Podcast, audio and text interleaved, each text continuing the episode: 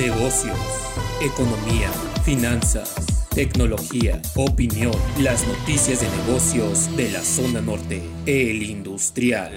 La Secretaría de Hacienda y Crédito Público prevé que este año la economía mexicana tenga un crecimiento de 6% y no del 6.5% pronosticado, aunque asegura que la tercera ola de COVID no tendrá efectos devastadores.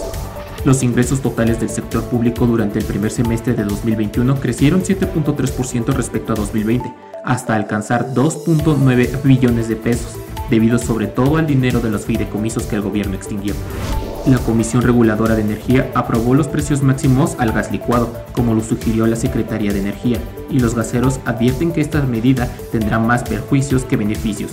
Se esperan amparos, dicen especialistas.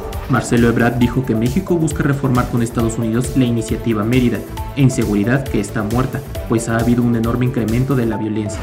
El presidente Biden anunció una serie de medidas para promover la vacunación en Estados Unidos, entre ellas exigirla a los empleados públicos o imponer restricciones. Informe COVID-19 en México. 2.810.097 confirmados.